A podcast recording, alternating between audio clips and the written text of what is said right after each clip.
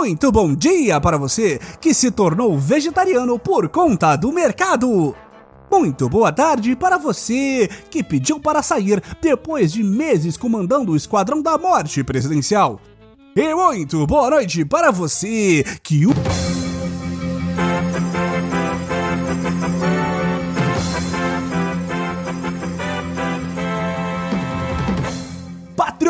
Hoje não temos tempo para abertura normal. O maldito molusco está de volta! Tal qual um kraken que ressurge das profundezas do mar para novamente naufragar navios, Lula retorna à disputa política para afundar todo o progresso que fizemos para a nova era. Continue ouvindo se quiser entender o retorno dessa raposa política de nove dedos.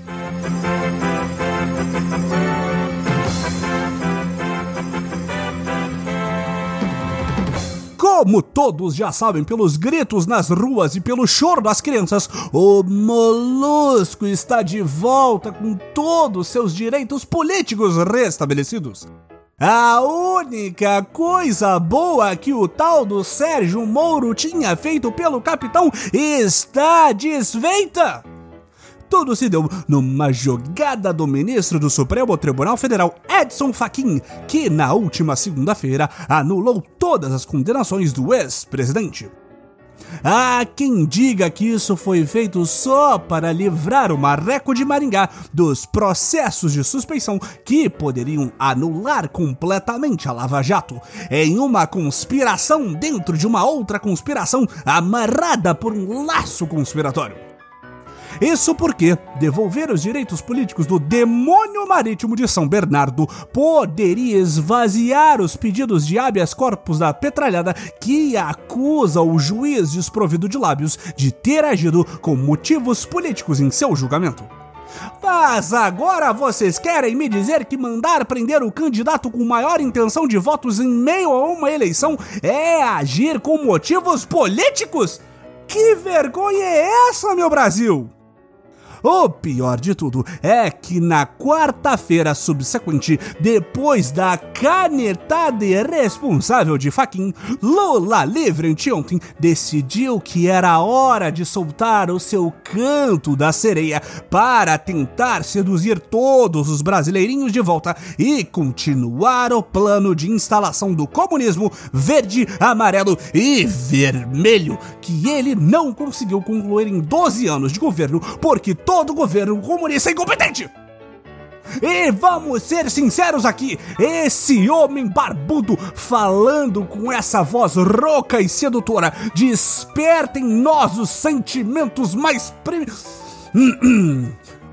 os sentimentos mais revoltosos de todos. Como um bom fazedor que média que ele é, Lula começou acenando para todos os fanáticos da gripezinha, tentando usar uma máscara e ainda fazendo uma encenação de pedir permissão para médicos para poder tirar a sua mordaça de pano.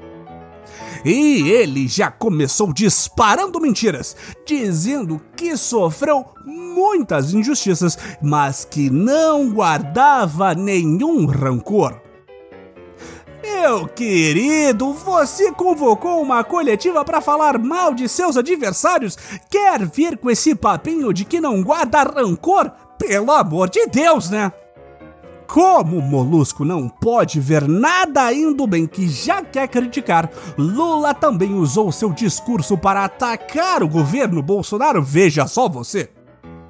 Em primeiro lugar, ele começou mandando a população não seguir nenhuma ordem estúpida do presidente com relação à Covid-19. Depois, disse ainda que quem precisa de armas são os militares e não o povo. Imagine! E para completar, ele ainda teve a canalice de afirmar que a Terra é redonda.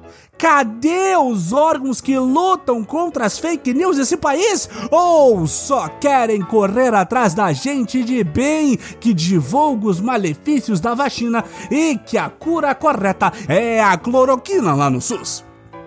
como os canalhas vermelhos não andam sozinhos, Rodrigo Maia foi logo comemorando o retorno do seu patrão, com direito a mensagenzinha de comemoração e tudo. O antigo nhonho da Câmara dos Deputados disse que não precisa ser petista para reconhecer que um tem visão de país, o outro só enxerga o próprio umbigo. Um defende a vacina, a ciência e o SUS, o outro defende a cloroquina e um tal de spray israelense. E parece que o ex-presidiário já está tentando usurpar o lugar do nosso capitão.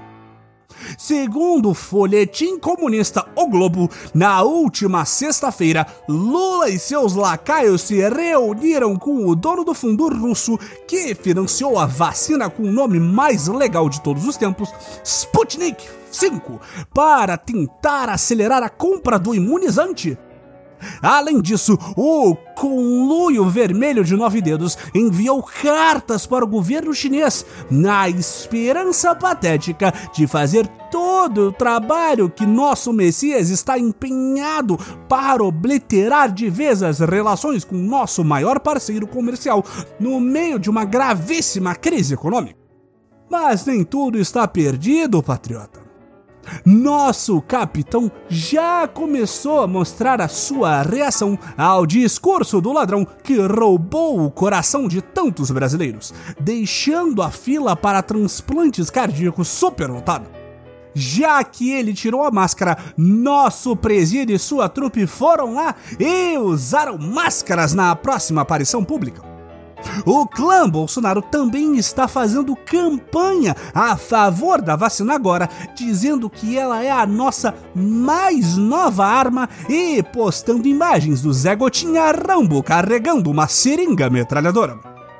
E o escritório particular de advocacia do presidente também chamado de Procuradoria-Geral da República, já entrou no jogo para ajudar nosso capitão. Na última sexta-feira, o órgão entrou com um pedido no STF para derrubar a decisão de Faquin e voltar com a condenação de Lula. Afinal de contas, se deixar Lula solto, ele também rouba a presidência para si em 2022.